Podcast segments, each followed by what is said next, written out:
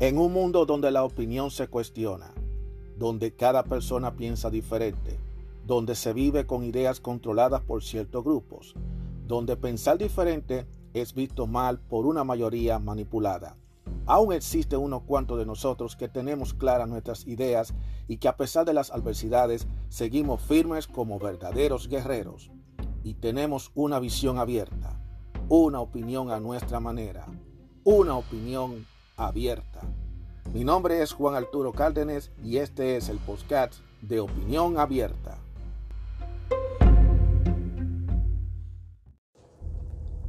Saludos, ¿cómo están todos ustedes?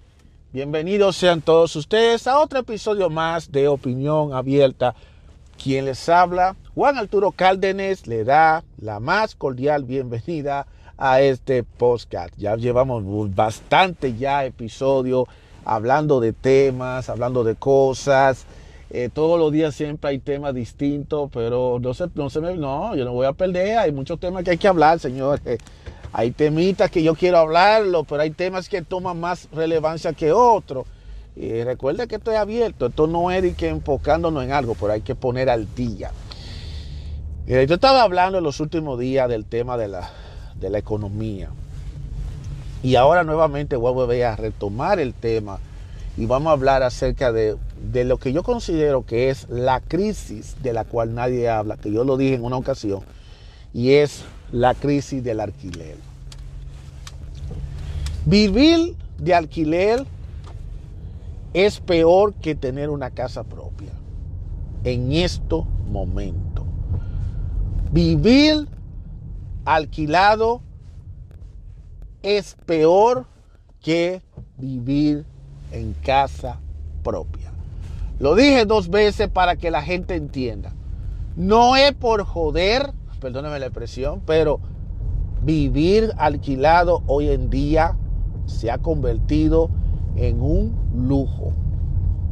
La gente se queja de que ellos no se pueden meter a comprar una casa supuesta y alegadamente porque no pueden, pero entonces ya estamos llegando a una situación en la que los altos costos de la renta hagan que el alquiler sea algo inaccesible. Los precios cada día suben, suben, suben, suben y desafortunadamente nosotros nos vemos eh, eh, en, situaciones muy, muy difíciles en la cual la gente no encuentra dónde vivir o tienen que estar constantemente cambiándose de un sitio a otro porque no puede, porque estamos buscando un precio que sea asequible. Porque todo ha subido de precio, lamentablemente. Esta crisis del COVID, lo que ha hecho la crisis de, de la pandemia del COVID-19, más bien es postergar lo que ya era lo que iba a venir. Desde hace mucho tiempo se viene hablando de que iba a haber un colapso y de que las personas que supuestamente eh, viven del alquiler iban a sufrir bastante. El COVID lo que hizo fue postergarlo, pero ya ahora está todo retomando poco a poco. Pero con todo y eso, eh, hay que explicarle de forma llana qué es lo que realmente está sucediendo en la actualidad en, los, en las casas alquiladas aquí en este país de los Estados Unidos. Y es muy sencillo. A consecuencia del COVID, muchos landos tuvieron también atrasado para pagar su cuenta. Y como también hubieron muchos inquilinos que no pagaron renta, lo cual yo vi que eso fue estúpido porque yo entiendo que, de que si era por falta de trabajo, si era por falta de trabajo, también se justifica. Pero si estamos hablando de que de por, falta de necedad, porque hay gente necia, también lo hay. Porque no podemos tampoco venir a decir que el que no pagó la renta se haya sido por todo, todos le vamos a, achacar todo eso a ellos. No, eso no es así. Eso no, es, eso no funciona de esa manera, lamentablemente. Eh, pero a pesar de que el COVID agravó más la situación, eh, vamos a explicar que ese no es el origen del problema. El origen del problema viene porque los landlords, que son los que propietarios de, esas diversas edificaciones, donde están los apartamentos, las casas de alquiler, tienen que pagar más impuestos, tienen que pagar una serie de cargos, una serie de cosas, y eso ha ido subiendo todos los días de manera paulatina. Entonces, para poder Orlando, poder ellos sopesar los gastos que ellos tienen, porque, señores, el dueño de, un, de una propiedad conlleva muchas cosas. Hay que pagar impuestos, que hay que pagar el inmueble, que hay que pagar el mantenimiento, que hay que pagar esto, que hay que pagar lo otro. El seguro del, seguro, tú no puedes estar sin seguro porque el boleto lo tienen ahí puesto. Eh, tienen que pagar los impuestos de la ciudad, los impuestos de, la, del condado, hasta por, la, por el asunto de la escuela, el agua tienes que pagarla, la electricidad, la recogida, cualquier tipo de fallo que tenga la casa, tú tienes que salir del bolsillo todo, toda una serie de cosas porque tú eres el dueño. Entonces, si tú eres el Andor, tú tienes que, tú eres el dueño de esa casa. Entonces, ¿qué sucede? En tiempos horas ocurrió un boom, un boom en, a nivel inmobiliario. Yo creo que eso fue como a finales de los 90, principios de los, de los, de los 2000. Comenzó un famoso boom en la cual hubo una campaña muy agresiva por parte de las compañías de Real Etel, en lo que la compañía Real este, Real entendía que había muy baja cantidad de personas que estaban comprando casas, porque para ese entonces el tener una casa propia eh, era mucho más exigente que hoy en día. Hoy en día han aumentado, aumentado ciertas cosas, pero antes era había ciertos criterios, ciertas cosas que tenían que seguir. Eh, había que cumplir ciertos requisitos para tú poderte comprar una casa y mucha gente lo que hacían era que no le daba, no le, no le daba bola a eso y lo que hacía era que se mejor prefería seguir viendo rentado porque no va a estar pagando, no puede meterse a comprar una casa. Pero la situación empezó a, mejorar cuando empezaron a tomar más en cuenta el crédito, la historia crediticia de la persona, cuántos puntos de crédito tiene cada persona. Y ahí fue cuando empezó el boom, la famosa burbuja inmobiliaria, en la que empezaron a decirle a mucha gente, mira, eh, eh, aplicaba y si la persona tenía un buen puntaje de crédito, pues entonces se le daba todas las facilidades para aprobarle un préstamo e inclusive hasta aprobarle hasta el cierre si quiere, en muchos casos. Entonces, lo mismo, entonces las mismas hubieron muchas empresas de bienes raíces que empezaron a, hacer su campaña agresiva y diciendo a la gente, deja de estar botando el dinero en la renta, es mejor pon el dinero en tu casa que va a ser tuyo. Y con ese lema mucha gente eh, accedieron a, a coger. Como había una fuerte competencia entre los real estate, cada quien tenía su propia compañía y cada, quien, cada compañía hacía lo que se, se le daba la gana eso fue un, eso fue un punto rojo. Entonces, ellos tenían un, sistema, venía, de convención a la gente, le decía, mira, ven acá, vamos, vamos a chequearte, vamos a chequearte el crédito para ver si tú tienes buen crédito. Y si veía que tú tenías un, crédito por encima de 700, pues entonces ya tú, ya tú estabas precalificado para un préstamo de la casa. Mira, tú una casa, cualquier casa, no te preocupes y todo. Entonces tú te buscas la casa, alquila la casa. El asunto viene cuando tú está comprando la casa, la casa no solamente la va a comprar, sino también la va, la va a crear una forma de pago a, plazo en la que tú vas a pagar ese, ese préstamo que tú le cogiste al banco, ese hipoteca, ese mortgage.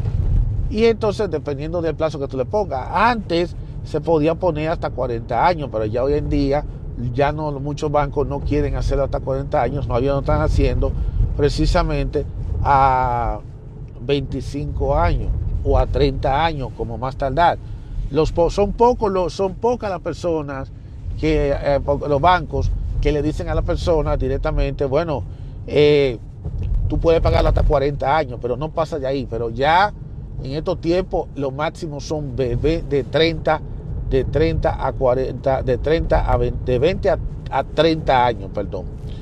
Entonces empezaron la aplicación y mucha gente, gente pobre, gente pobre, gente sin, sin pocos recursos, gente que eran trabajadoras común y corriente, que tenía su iba a trabajar en su factoría, en su agencia, que tenía trabajo en una bodeguita, lo que sea.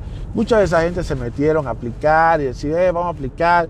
Y como tenían el crédito excelente en 700, en 200, 800, uh, automáticamente aplicaron y empezaron a buscar de manera salvosa a su respectiva casa. La búsqueda de la casa fue toda una pesadilla porque todo el mundo estaba cayendo atrás a, la misma, a las mismas casas, a la casa la más barata, la más bonita. Ah, mira, vamos a. Yo, yo, yo, no, yo creo que la casa tenga tantas habitaciones. Esas son cosas que todo el mundo lo sabe. Muchas casitas. Entonces, ocurrió una, ocurrió una situación en la que una persona, una persona X, compraba una casa, eh, eh, ya compraba su casa, y entonces esta persona hacía una especie de pasadía de bienvenida e invitaban a los familias y a los amigos a visitar su casa. Muchos hicieron eso con el fin de dársela, de dársela y hacerle ver a los demás que ellos pudieron tener su casa. Y entonces eh, eh, muchos, muchos se mucha gente se llenaron los ojos cuando veía, oh, pero mira, fulano tiene una buena casa, pues déjame yo hacer lo mismo, déjame yo meterme también en mi casa propia. Y entonces muchos empezaron a, a estar buscando aplicaciones, a estar llenando aplicaciones, algunas bien hechas, otras mal hechas, para tratar de conseguir el, préstamo de la casa. Todo fue una chulería, todo estaba fantástico. Todo fue de esa manera. Eso hay que entenderlo.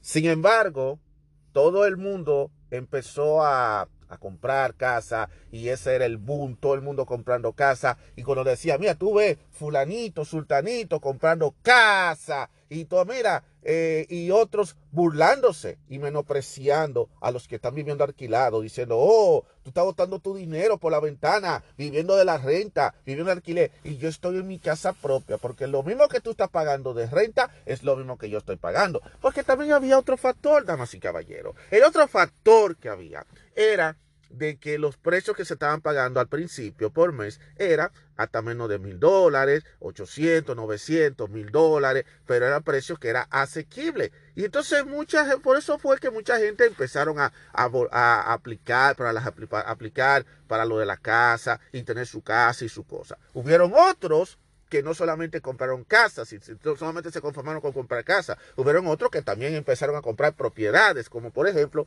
edificios de apartamentos.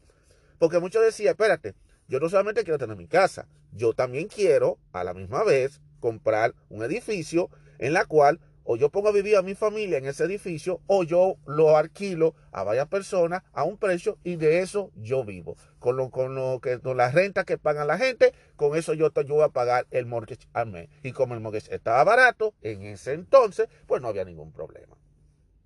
El detallito vino cuando los intereses que se le pusieron a muchos de, a la gran mayoría de esos contratos, eran intereses variables.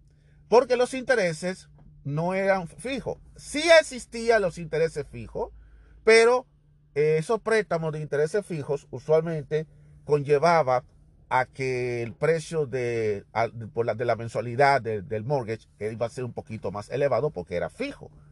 Y entonces eso conllevaba también cierta, una serie de requisitos, porque todavía el día de hoy se sigue aplicando la regla de que, por ejemplo, si el precio de la propiedad es alta, los, los, los impuestos son más bajos. Si el impuesto es más alto, el precio tiene que ser más bajo. Pero el interés es el factor importante, porque el interés por el cual tú compras la casa es lo que va a determinar qué tanto tú vas a pagar y cómo eso va a ir fluctuando mes a mes y a través de los años. Eh, muchos intereses eran variables. La mayoría de los préstamos eran con varios intereses muy variables que se estaban haciendo. Inclusive lo ponían hasta casi con poquitos intereses para que una persona pudiera pagar menos de mil dólares por un mortgage al mes. Oye, y si tú me estás diciendo a mí, yo tengo una, una casota bien bonita y yo tengo que pagar 800, 900 dólares, estoy hablando en ese entonces, yo lo voy a hacer, yo lo voy a meter. Sin embargo, no todo es color de rosa. Hay también su lado negativo. Porque empezó a subir la demanda de, de, familia comprando casa, vuelta loca, porque querían comprar casa, pero hubieron muchas personas que desafortunadamente no calificaban por las casas, precisamente por el crédito, porque hay que venir, hay que entender, damas y caballeros, de que mucha gente ya tenía tarjeta de crédito y muchos no, no sabían manejar tarjeta de crédito, cayendo en deudas en grandes deudas e inclusive muchos hasta se fueron a bancarrota porque no podían pagar la tarjeta de crédito y eso le afectó su eh, puntaje crediticio.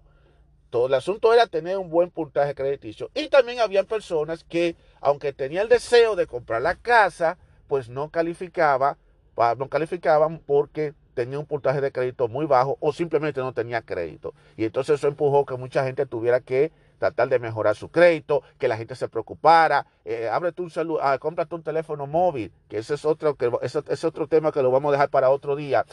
Eh, ah, eh, ábrete una tarjeta de crédito, métete en tanta tarjeta de crédito, que es otro tema que también lo podemos hablar en otro día.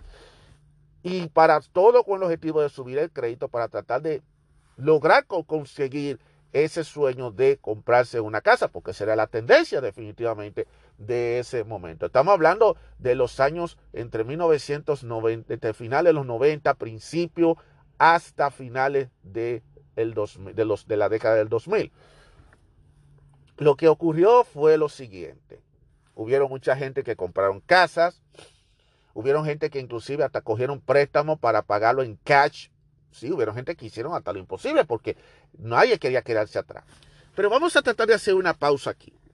Para tratar de explicarle a ustedes a qué se debió ese boom, esa demanda de que mucha gente empezaron a comprar casas como vuelta loca. Aparte de que eh, de que la, gente de los real los bancos estaban demasiado benévolos, benévolos entre comillas, dándole facilidades para que la gente compre casa, porque aparentemente hubo una baja de compra de casa durante esos años. Hay que tratar de explicar que hubo otro factor importante que no se ha mencionado y que quizá yo sea la primera y única persona en el planeta Tierra que lo diga, aunque pueden aparecer otros que lo digan. Y es que una de las principales razones por la cual, en especial, nuestra comunidad hispana nunca estuvo tan interesada en meterse en una casa es precisamente por un factor cultural. Un factor cultural. Y el factor cultural es lo siguiente. Ustedes saben que eh, hay diversas generaciones. Hay diversas, hay diversas generaciones de, de grupos que han emigrado a los Estados Unidos y usualmente las primeras generaciones, no tanto las primeras generaciones, yo diría ya las generaciones ya de los 80, que emigraron en los 80 y los, ya y en los 90, siempre vinieron con una, con una forma de pensar muy diferente a la de muchos, a la de la generación de ahora.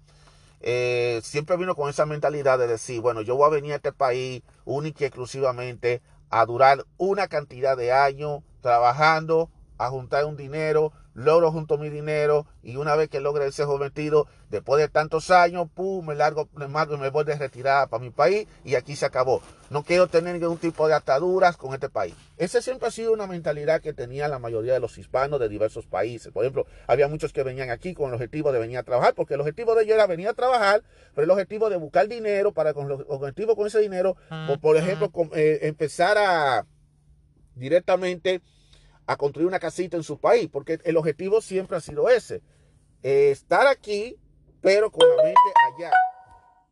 Estar aquí, pero con la mente allá. Eso es así. Un ejemplo que le voy a dar a ustedes con respecto al tema es el caso de mi, de mi comunidad, que yo soy dominicano. Los dominicanos siempre son apegados a su país.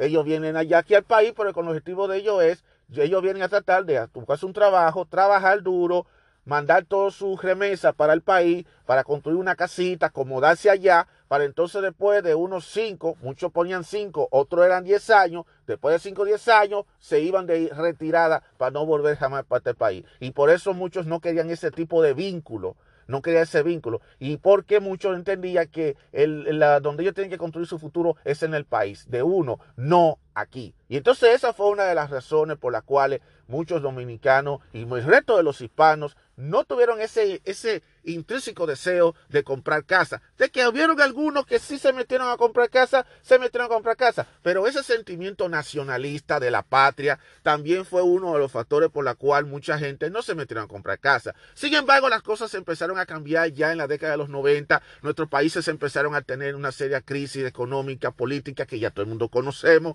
Y entonces eso empujó a que muchos dominicanos que vinieron con el objetivo de, preparar su futuro para el país, para sus países, pues no le quede de otra que mejor, en vez de hacerlo para su país, mejor buscar una forma de hacerle los papeles a sus familiares para traer a sus familiares a vivir para acá y entonces hacer la vida en este país. Muchos tuvieron que hacer eso así y entonces ya la el panorama cambia y entonces todo el mundo empezar, empezaron a venir, la inmigración empezó a aumentar.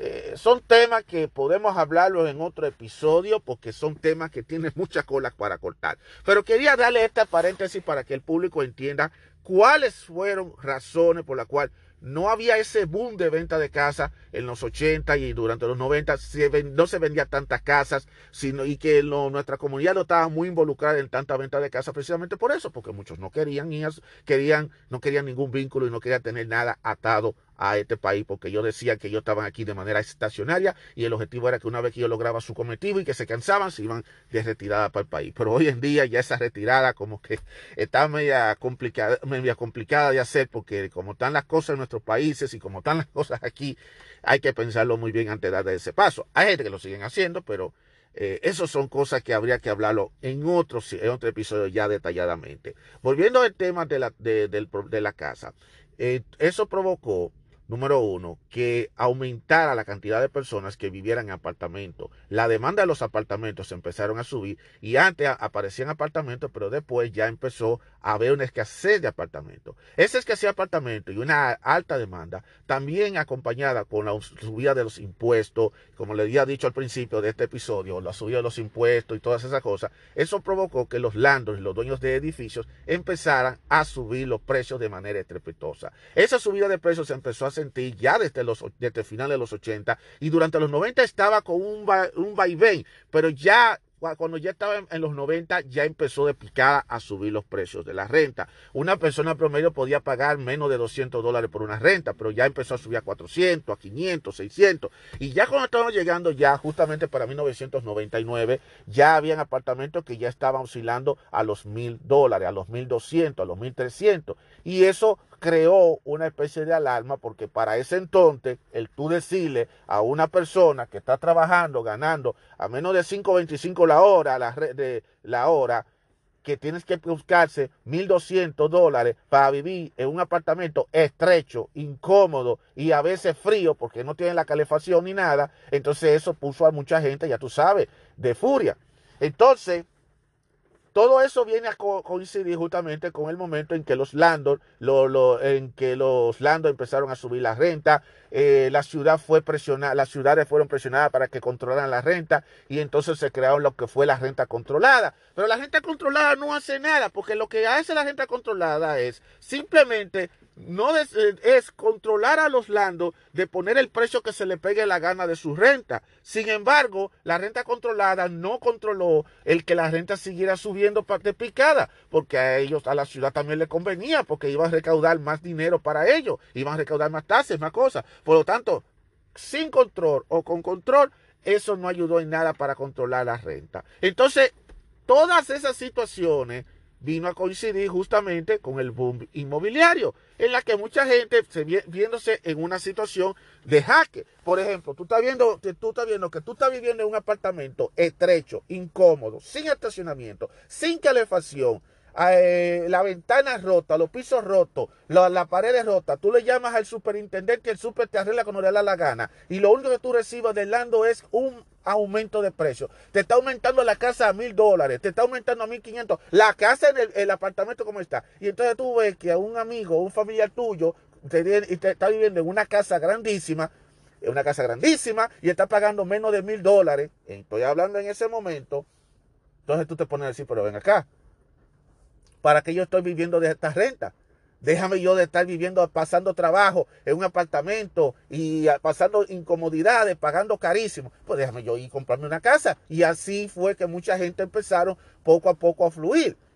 Y eso fue uno de, los motivos por los cuales la gente se fue empujando. Aparte de la excesiva propaganda que había por parte de, de, de, la bienes, de los real estate y de los bancos, de que la gente compre casa y que compre casa, que no esté botando su dinero, también fue ese otro factor en la subida de precios de los alquileres que empujó a muchísima gente a meterse en, este, en, este, en esta aventura de comprarse una casa. Mucha gente fueron aprobadas, mucha gente fueron, no, fueron rechazadas, los rechazaron, inclusive empezaron a hacer trampa, como siempre pasa, que hay gente que se pone a estar haciendo trampa y empezaron a eh, buscar a otra persona que les, sirviera de garante o lo que sea, y eso fue, imagínate, todo el mundo aplicando para la casa. Entonces, los bancos le estaban dando los préstamos a tarifa variable. Muy poca gente aplicaron para tarifas fijas pero mucha gente aplicaron por la tarifa variable. ¿Por qué la tarifa variable? Oh, vamos a ponerle a un porcentaje bajito para que tú nada más estés pagando tanto. Y mire cuál era la táctica de enganchar al comprador. Si el comprador le decía, oye, ¿y qué pasa si, esa, si esa, ese interés suben y me sube todo el mortgage de un, de un golpe? ¿Qué yo hago? ¿Sabe lo que le dijo el Estate? Si, si, si los intereses varían y te sube, y te sube pues vean de mí, que yo te lo voy a, te voy a hacer un refinanciamiento para que vuelva y baje de nuevo. Así era el truco, esa era, era la forma. Pero lo que mucha gente no sabe es que el refinanciamiento, lo más que puede hacer es quizá evitar que se siga variando los intereses, pero eso es por un tiempo limitado y después nuevamente vuelve y retoma de nuevo el curso de nuevo y como quiera sigue cambiando y como quiera sigue eh, subiendo de precio del, del mortgage. O sea que como quiera fue así, refinanciándolo o no. Entonces, cuando tú estás viendo mucha gente que comenzaron a comprar su casa y que en un principio la casa le costaba al mes 900 dólares, la persona decía, ok, todo está bien. Pero cuando tú vas viendo que ya en los próximos seis meses de 900 ya va por 1050, ahí ya tú dices, bueno, ok, eh, los intereses variaron, pero está bien, yo estoy pagando 1050. Pero tú después ves que en tres meses que pasa, todavía tú tienes tres, tres meses después, de 1050 te sube a 1125. Entonces ya te empieza como a, bueno, pero ¿y por qué es que estos intereses no bajan? No bajan, ¿por qué siguen subiendo?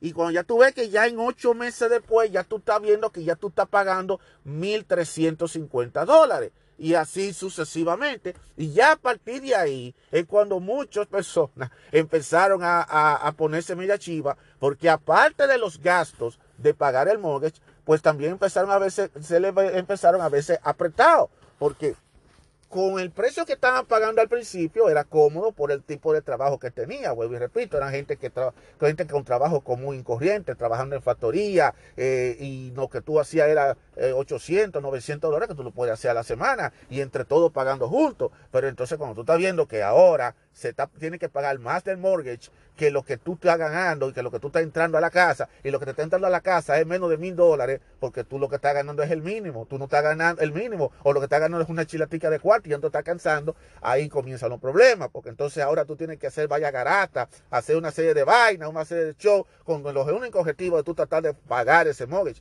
y entonces ahí tú vienes y va y habla con el, con el Realetel y el Realetel te puede decir a ti, ah, no, es que eh, tienes que esperar porque es que los intereses están subiendo y bajando. Sí, sí, pero tú me hablaste de financiamiento y entonces el Realetel te mete un cuento y dice, no, que todavía, todavía tú no tienes el tiempo suficiente para hacer un refinanciamiento, tienes que esperar después. Eh, busque la manera, busque la manera, traten de lo que sea. Y ahí, señores, fue donde comenzó mucha gente a meterse en serio problema, a meterse en esta situación, en este pánico, porque muchos no tenían con qué pagar. Cuando tú estás viendo que tú estás pagando, tú originalmente pagabas 800 y en menos de un año ya tú estás pagando ya 1.200 dólares, la situación cambia. Porque recuérdense que los, los intereses variables varían. Y eso nadie tiene control de eso, va variando. Y según va variando, es según te va poniendo el precio del mortgage. Además de eso, recuerda que no solamente es el interés que va variando, eso va a afectar lo que tú le estás poniendo. El principal sigue siendo el mismo, pero lo que va variando es que tú tienes que, va variando que tienes que pagar más impuestos, que tienes que pagar el seguro de la casa, que tienes que pagar esto, y todo eso junto, toda esa cosa junta, entonces hace que el precio se, salga muy alto, porque ese es el sistema de, del pago de mortgage. Entonces mucha gente empezaron a volverse loca. Eh, vino, la, vino la recesión de, vino mucha gente que inclusive perdieron el trabajo, gente que buscaron dos tres trabajos y aún así no pudieron pagarlo todo. Y entonces llegó un momento en que dejaron de pagarle al banco. Y entonces el banco como su táctica del banco siempre dice, tienes que pagar tu renta, tienes que pagar tu renta, tienes que pagar tu mortgage, tienes que pagar tu mortgage. Empiezan a llamar, empieza a estar llamando, a estar llamando. Eh, dime, no me va a pagar. No tiene varios días, no debes un mes de atraso, no debe dos meses de atraso. Y eso se fue aumentando, aumentando. Pero lo que la gente de los bancos no se percataron, que la situación se fue poniendo más grave cuando no fue una sola persona, porque si nada más fuera dos o tres, dos o tres eh, gente que no le pagara, eso lo resuelven ellos, van a la corte y si la persona no puede pagar, perdía la casa y se acabó el fin de la historia. No, señor, cuando eso se comenzó a que la mayor, que mucha gente no empezaron a pagar el mortgage a tiempo, ahí fue donde empezó toda, todo el todo el show. También empezaron a estar haciendo investigaciones que qué es lo que está pasando, por qué mucha gente no está pagando casa y también hubieron defalco millonarios. Señores, yo les recomiendo que ustedes se pongan y eh, a, los, a la generación de ahora busquen por Google o por su buscador favorito, busquen la crisis hipotecaria del 2008, porque no fue en el 2009, fue en el 2008, la crisis hipotecaria del 2008, y busquen todos los detalles. Hubieron, hubieron empresas que también crearon burbujas financieras para hacerle creer que estaban ostentando dinero y al final se descubrió que no fue así, sino que ellos simplemente estafaron a millones de personas. La empresa, le va a sonar muy conocida la empresa Fannie Mae, que fue una de esas empresas. El Bank de America también es otra de esas empresas y otras compañías más hubieron muchos realetel que inclusive se beneficiaron de eso, porque ¿sabe lo que sabe cuál es el otro detallito que también pasaba? Porque todo hay que decirlo.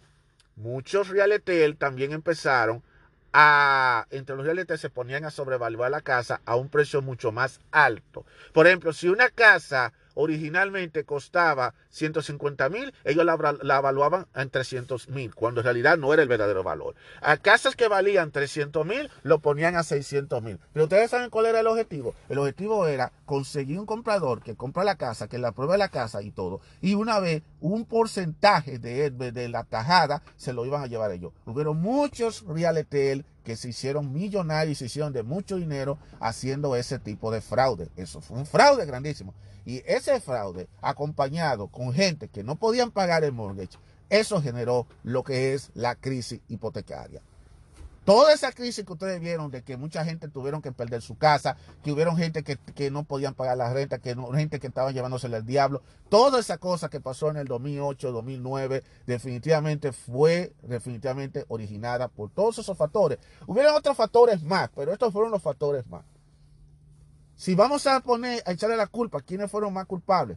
Podemos decir que tanto tuvo la culpa la industria inmobiliaria, los realetel, porque ellos trataron de sacar el negocio ellos, pero también tuvieron la culpa también la gente que se metieron a comprar casa por falta de educación, por la desesperación. Y también tenemos que meterle la culpa y hay que echarle la culpa también a los excesivos costos de los alquileres. El alquiler es el origen, los, los altos costos de alquiler es el origen de todo ese problema que está pasando. Porque, voy a ser honesto, si tú estás pagando un precio cómodo, un precio asequible, no decir cómodo, un precio que tú puedas pagar en, tu apartamento eh, durante un buen tiempo, tú no tienes que preocuparte por irte a buscarte una casa. Pero cuando tú estás viendo que tú tienes un edificio estrecho, incómodo, y tú estás viendo que te están subiendo la renta a millón, a, una, a un precio inaccesible, que no lo justifica, que yo siempre lo he dicho, hay muchos edificios que no están en condiciones deplorables, que hay muchos, hay muchos apartamentos que no merecen el precio que se le están poniendo, que todavía al día de hoy siguen haciendo pero que hoy se, muchos están justificando esos precios oh, debido a la alta demanda, debido a los altos impuestos, que si esto, que si ocho cuartos, que bla, bla, bla, bla, bla, bla, bla, bla, bla, bla, bla. Y eso sigue siendo la misma pendejada hoy en día. Entonces, ese ha sido, lamentablemente, el problema que está pasando con la crisis de alquiler. Y esa crisis inmobiliaria, hubieron gente que perdieron su casa, hubieron gente que hasta divorcio, hubo depresión, gente que se han suicidado, gente que lo han perdido todo, gente que tuvieron que irse a la bancarrota todo, todo pasamos por una situación muy difícil precisamente por eso. Esa situación provocó una, un desclive en la compra y venta de casa. Los bancos no encontraban qué hacer porque eran tantas ejecuciones hipotecarias que tenían que hacer que ellos no sabían qué hacer. Porque le voy a decir la verdad, el banco no le conviene quedarse con la casa, porque el banco sale perdiendo con la casa. Entonces se reveló, también se destapó una olla de grillo que se jugaba, se, se falsificaban los precios de la casa para sacarle más beneficio. Eh, hubieron muchos realetes que fueron llevados presos, hubieron muchísima gente que fueron sometidas a la justicia y muchos bancos que se vieron en, en malas en mala rachas negativas por todo esto. El crédito, oye, el puntaje crediticio se le fue a pique a muchísima gente. Mucha gente tuvo muy malos créditos y mucha gente tuvieron que irse a bancarrota. Y toda esa situación provocó a que ese grupete de personas, eh, una gran cantidad de personas, que no pudieron mantenerse con su casa, se tuvieran que ir y regresar al alquiler. Pero cuando volvieron al alquiler, empezó a crear el choque, porque entonces no había suficiente apartamento y entonces había que acomodarse. Y eso fue una oportunidad que lo aprovecharon los landlords porque dijeron, ah, ahora tú vienes a rentarte, pues te lo voy a rentar más caro el apartamento. Y entonces muchos empezaron a rentar, a subir la precio de la renta. Y este entonces, a partir de ese momento, cuando el boom de subida, de la subida de precios, los alquileres, empieza. Fíjate cómo, cómo una cosa que fue originada por, por falta de información y por un incremento de precios, ha contribuido con la crisis que nadie, nadie quiere hablar. Porque aquí nadie quiere hablar acerca de esa crisis del alquiler. Nadie quiere hablar. Inclusive en la, en noticia, todo lo que dicen que el mejor negocio del mundo es vivir en una casa propia. Nadie habla de lo que es vivir en alquiler. Nadie habla. Pero la realidad es otra. Porque cuando tú te sales, tú sales a la calle, aquí en los Estados Unidos, podemos decir que más del 80, 90% de la población vive alquilada. Es así. Y el problema que existe es que como mucha gente prefiere vivir alquilado, no importa que estén incómodos, eso ha dado propicio a que aumente el precio de la renta y la tendencia sigue siendo la misma. Y hoy en día, estamos en el 2022, al momento de esta graduación, de esta graduación, no, grabación, escúcheme que estoy hablando, eh, de todas maneras, al momento de esta grabación, la renta está inaccesible. Hoy en día, si tú no dispones de más de 1.500 o 1.600 dólares, quédate en la calle, búscate y acuéstate en tu carro porque tú no vas a encontrar. Hay muchos apartamentos que cuestan de más de 1.500. Si encontraste uno de 1.200, alégrate, porque es lo poco que tú vas a encontrar. Y eso es lo que está ocurriendo hoy en día. Y lo grande del caso es que a pesar de que los precios de las rentas de los alquileres están altísimos, no hay cupo. No hay cupo. Están llenos todos. Están todos llenos. Y tú te preguntarás, pero ¿y dónde la gente saca? Muchachos, esto no tiene mamacita. Eh, está todo lleno. Tú sales ahora mismo a buscar un apartamento y, son muy pocos los cupos. Y cuando aparece un cupo, ya una vez es rentado. Y por eso es que los landos no les importa poner la renta carísima porque a ellos no les importa, porque ellos siempre dicen que van a encontrar un inquilino. Ellos dirán, tú no pagarás eso, pero va a aparecer a quienes lo van a pagar. Sin embargo, hay una cosita que mucha gente no sabe, y aquí viene lo bueno. Esta es la partecita buena.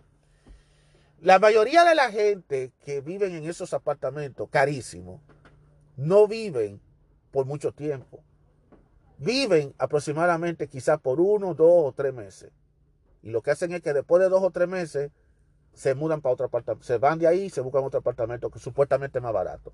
Y se pasan todo el año rodando de apartamento en apartamento. Ese es el nuevo modo vivendi que tienen hoy en día mucha gente. No la gran mayoría, pero mucha gente llena ese modo vivendi. Y señores, yo no les recomiendo a nadie vivir ese sistema.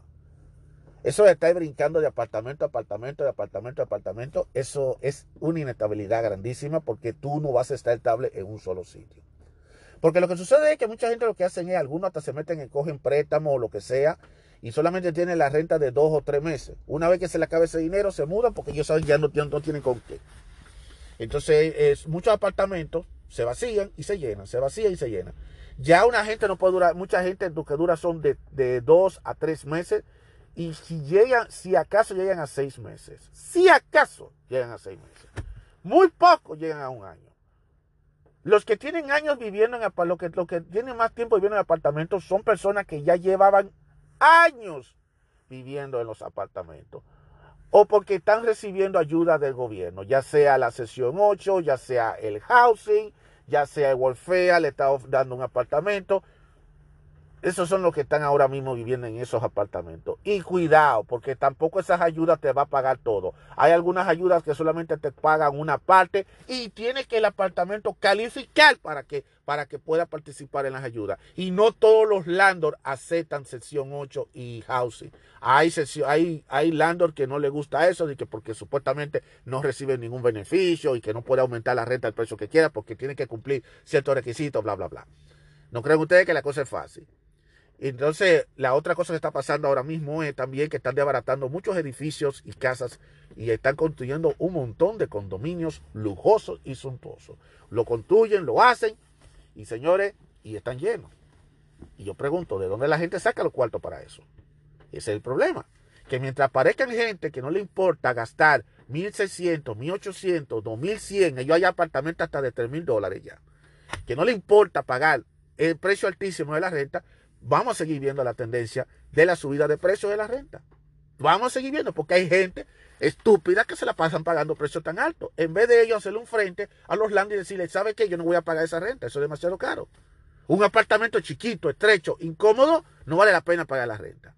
Los nuevos edificios que están haciendo, lo que están haciendo, lo que están haciendo es que le están poniendo que algunas amenidades como un, un estacionamiento, un salón de eventos, una lavandería, aire acondicionado y calefacción central, y vídeos, esto, ascensores, y ya por esa vaina te están cobrando, y unos, y unos, y unos motretes que te tiene de electrodomésticos, y ya por eso te están cobrando ya los 1.200, los 1.800, los 2.000 dólares de renta. Te están cobrando por esos servicios, no, no por otra cosa.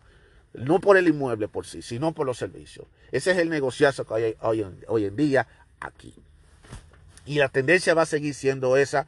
No veo ninguna mejoría, no veo nada esto no va, esto no va a cambiar porque eh, primero que nada las autoridades locales no les interesa, ellos mejor le benefician porque ellos están recibiendo su pago, sus tasas y están recibiendo su ganancia.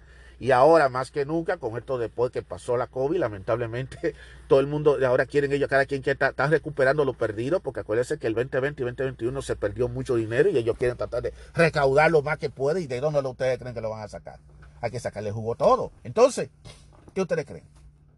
Esta es la realidad, señores. Y esta es una crisis que va a seguir en tendencia. Esto no, esto lamentablemente ha venido caminando por años. El vivir de alquiler es un lujo. Y le voy a decir algo. Mire, yo, el que está hablando, está viviendo de alquiler, pero yo llevo ya bastante años viviendo. Y yo recuerdo que inicialmente yo estaba pagando 6, 500 eh, dólares y ya ahora estoy casi por los mil dólares, pero es porque llevo años viviendo en el mismo apartamento. Sin embargo, ya yo estoy considerando buscarme un lugar más amplio, porque el lugar donde yo estoy es un sitio más pequeño, más estrecho, y eh, aquí es la vida de aquí, de esta ciudad de donde yo estoy, en West New York, Nueva Jersey, es demasiado, demasiada caótica a medida que va pasando el tiempo, y definitivamente uno necesita algo, algo de uno, algo mejor. Porque al final de cuentas, la gente dirá, bueno, vivir alquiler te ahorra mucho dinero. Eh, y tiene mucha ventaja. Pero las únicas ventajas que tú tienes de vivir alquilado, y es lo único que le puedo decir, es simplemente una cuestión de que tú no tienes que estar lidiando con el mantenimiento de la casa, que tú no tienes que estar bajando a estar limpiando el piso cuando se llena de nieve, que si se te rompe una ventana, se te rompe algo de la cocina o la estufa lo que sea, eso va a cargo del lando, el lando es el que manda a la gente para que lo repare.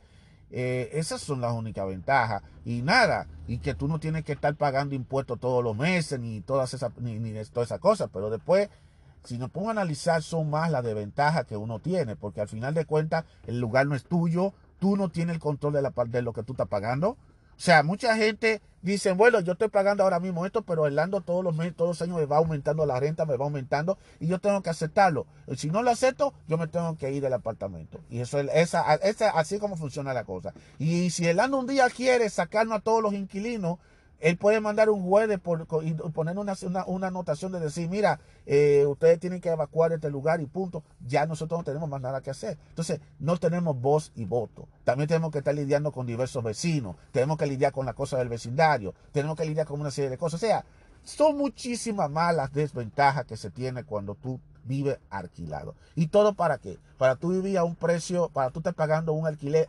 excesivamente alto. Y si nosotros salimos de ahí, en la calle no vamos a encontrar otro apartamento al precio que estamos pagando. Si no, vamos a tenemos que buscar, ya sacar en nuestro bolsillo más de 1.500 dólares para poder uno sobrevivir, para uno poder vivir aquí. Y eso es lo que están pasando muchísima gente. Y no importa el lugar donde está, porque esto es Nueva Jersey. Nueva York la vida está puesto aquí tan, complicada. En Pensilvania, donde yo trabajo, también he visto que también la renta está pasando En Pensilvania pasa algo muy especial. En Pensilvania ellos están poniendo los precios de acuerdo a, a cómo está el mercado. lo cual es algo muy insólito. O sea que si tú ves un apartamento, que una, un apartamento o una casa para renta que te está costando 1500 hoy y tú vas y, lo tú vas y quieres hacer el contrato, puede que te cueste 1700 porque resulta que en el día que tú lo viste por online aparece 1500, pero cuando tú fuiste a verlo al Real Estate puede 1750. Porque ellos dicen que es de acuerdo a cómo está el mercado. Y hay una serie de cosas, mi hermano, que a veces tú te dices, ¿qué es lo que está pasando aquí? Eh, y, yo, a veces lo digo, y es que no quieren que la gente viva de alquilado. Lo, lo, más justo y sensato es que, que por lo menos el gobierno le dé facilidad a la gente para que la gente por lo menos o rente para quedarse finalmente con el apartamento o que le dé más facilidades para comprar casa. Pero yo, este gobierno ahora mismo no está en esa vaina. Este gobierno lo menos que le interesa es ayudar a la gente. Ellos ayudan pero ya ustedes saben cómo son las ayudas de los gobiernos. Hay que ayudar, pero para después cobrar, cobrártelo después para atrás. Ese es el sistema que tiene especialmente los demócratas. Son así. Ellos te dan la ayudita adelante, pero después más atrás te acaban, te acaban el cuchillo, el puñal por detrás, cobrándotelo por detrás. Porque nada es gratis en este país. Eso es algo que tenemos que entenderlo. Eh, sobre la opción de que vale la pena vivir alquilado o no vale la pena vivir alquilado, yo lo que puedo decir es, eh, todo depende de las necesidades que tú tengas si tú consideras que tú no puedes, que tú consideras que tú puedes sobrevivir esto y tú puedes pagar y costearte lo que es un alquiler de la casa y que tú no quieres estar no quieres estar lidiando con estar lidiando con eso de tener patio y estar lidiando con reparación y con toda esa cosa y no eres esta persona que no quiere esto y quiere vivir más en la ciudad y no quiere estar viviendo en zona en zona lejos de la ciudad pues entonces el alquiler es lo tuyo. Solamente estén pendientes de que las cosas no van a bajar de precio, de que las cosas van a seguir subiendo de precio. Y si tú quieres estar viviendo ese sistema de vida que lleva mucha gente, estás rodando de un apartamento a otro cada seis meses, cada tres meses, cada cuatro meses, estás rodando de aquí por aquí, de aquí por allí, pues entonces eso es tuyo. De lo contrario, si tú no eres, si tú no, si tú quieres cambiar tu sistema de vida y tú entiendes que quieres algo mejor y que tú estás dispuesto a pagar quizá la misma cantidad que estás pagando, pero por algo mejor, pues entonces la, la otra opción sería la de comprarte tu propia casa. Eso es lo único que te puedo decir a ti. Eso, cada quien tiene sus gustos, cada quien tiene su preferencia. Yo he vivido alquilado todos estos años y vos te repito, no es una ventaja, no es una desventaja, es simplemente una cuestión de necesidad, es una cuestión de, de que es lo que yo puedo, es lo que yo puedo acceder, es lo asequible para mí por eso que yo estoy así, pero de no ser así, yo puedo buscarme algo mejor. De hecho, yo aspiro a comprarme una casa y yo siempre pido a Dios de encontrarme una casa. Porque yo digo, yo, yo siento que, ¿por qué no? Si yo trabajo duro y me la paso bien, yo quiero tener algo que sea mío, porque un apartamento, no, el apartamento no es mío, el apartamento es de Orlando. Y hasta que un día Orlando no le dé la gana de botar a todo el mundo de la casa, que lo puede hacer bajo la ley, pues entonces lo puede hacer. Yo lo que no puedo tanto aferrarme tanto a un apartamento ni aferrarme a nada, porque es así. Eh, y es lo que yo le digo. Eh, en la calle, eso es lo que está pasando en estos momentos en nuestras comunidades. Y eso por eso que ha ocurrido toda esa crisis. Y quise eh, decirle a ustedes el origen de todos esos problemas, qué es lo que ha empujado, qué es lo que ha hecho. Y aunque quizás lo dije de una manera medio loca, medio todo, que hubieron algunos datos que yo no puse ahí, pero más o menos le di la idea a todos ustedes de qué realmente ha ocurrido con los alquileres y por qué esta es la verdadera, la verdadera crisis. No la crisis hipotecaria, porque la crisis hipotecaria por lo menos se le dio un respiro. Y aunque todavía no se ha salido de esa crisis hipotecaria, por lo menos, por lo menos se ha podido recuperar. Pero lo que es el alquiler no, porque los alquileres siguen iguales, subiendo, subiendo, subiendo, y van como más arriba, más arriba que es un eslogan de un cigarrillo antiguo de la República Dominicana que decía más arriba, más arriba. Es para, allá que van. Así que nada, lo que tenemos que hacer es trabajar duro, no rendirnos y recuerden que hay alternativas, hay ayuda. El que quiere meterse a la ayuda de los gobiernos, que se meta en la ayuda. Y también el que quiera comprar una casa, que se meta a comprar una casa. Yo no voy a decir si es bueno o si es malo comprarse una casa. Lo único que sí he dicho es que si hay algo que se ha aprendido de esta crisis hipotecaria es que la gente tiene que educarse, que la gente tiene que aprender. Hay muchos materiales, hay mucho material tanto online, cursos online de cómo definitivamente, cómo tú comprar tu primera casa y cómo tú llevar bien los gastos de la casa. Porque uno de los factores que incidió de que mucha gente perdiera casa fue que se metieron a la ciega, dejándose llevar por los precios. Ay, qué precio más chulo. Yo voy a pagar 800 dólares y voy a tener mi casa y sin darse cuenta que hay otros gastos y hay otras cosas que tú tienes que hacer para mantener esa casa. Eso es así. Así que eh, hay que educarse, hay que aprender para que, para que uno pueda por lo menos saber lo que el paso que uno deba dar. Las opciones están ahí tiradas, ustedes saben lo que puedan hacer. Pero de que hay una realidad, es una realidad, es esta, hay una crisis, hay una crisis inmobiliaria, tanto a nivel de alquiler como a nivel de la compra de la casa. Y eso es algo que todos tenemos que estar atentos. Siempre es importante que chequeen lo que está pasando, eh, vayan online, chequeen online cómo están los precios de las casas y que averigüen, no se dejen llevar de la boca de la gente, no se dejen llevar de los rumores que dicen, simplemente hagan las investigaciones pertinentes, haga preguntas a su, a su realtor, hágale preguntas al banco, hágase todas las preguntas necesarias para que mientras usted más entienda las cosas, así usted podrá estar claro y saber si le conviene mejor comprarse una casa o si le conviene mejor estar viviendo alquilado y cómo ustedes sobrellevar definitivamente los costos tanto de vivir alquilado o de vivir en una casa propia. Muchísimas gracias a todos ustedes por escuchar este episodio largo y extendido de Opinión Abierta. Pero era que tenía que, que estos son temas que nosotros tenemos que hablarlo de manera extendida, lo más que pueda, dar la información que pueda. Espero que esto le haya servido de nada. Para mayor información, busquen en, su buscador favorito informaciones acerca de lo que es lo inmobiliario, ver los pros y los contras. Yo después voy a hacer un episodio para poner los pros y los contras eh, de eso y vamos a hablar de los diversos tipos de préstamos y ayuda para las personas que tengan los, inquilinos y también de que hay leyes que también protegen a los inquilinos que viven alquilados también. Hay leyes también que existen que lo protegen. Que no es como la gente dice que si tú no pagaste el que tú no pagaste la renta, el, va a venir el dueño de la casa, te va a tumbar la puerta y te va a botar para la calle. Eso no funciona así. Eso no es así. Hay leyes. Hay leyes y hay un procedimiento legal que se debe llevar con respecto a eso. Pero de todas maneras, eso lo podemos hablar en otros episodios, en otros, en otros episodios.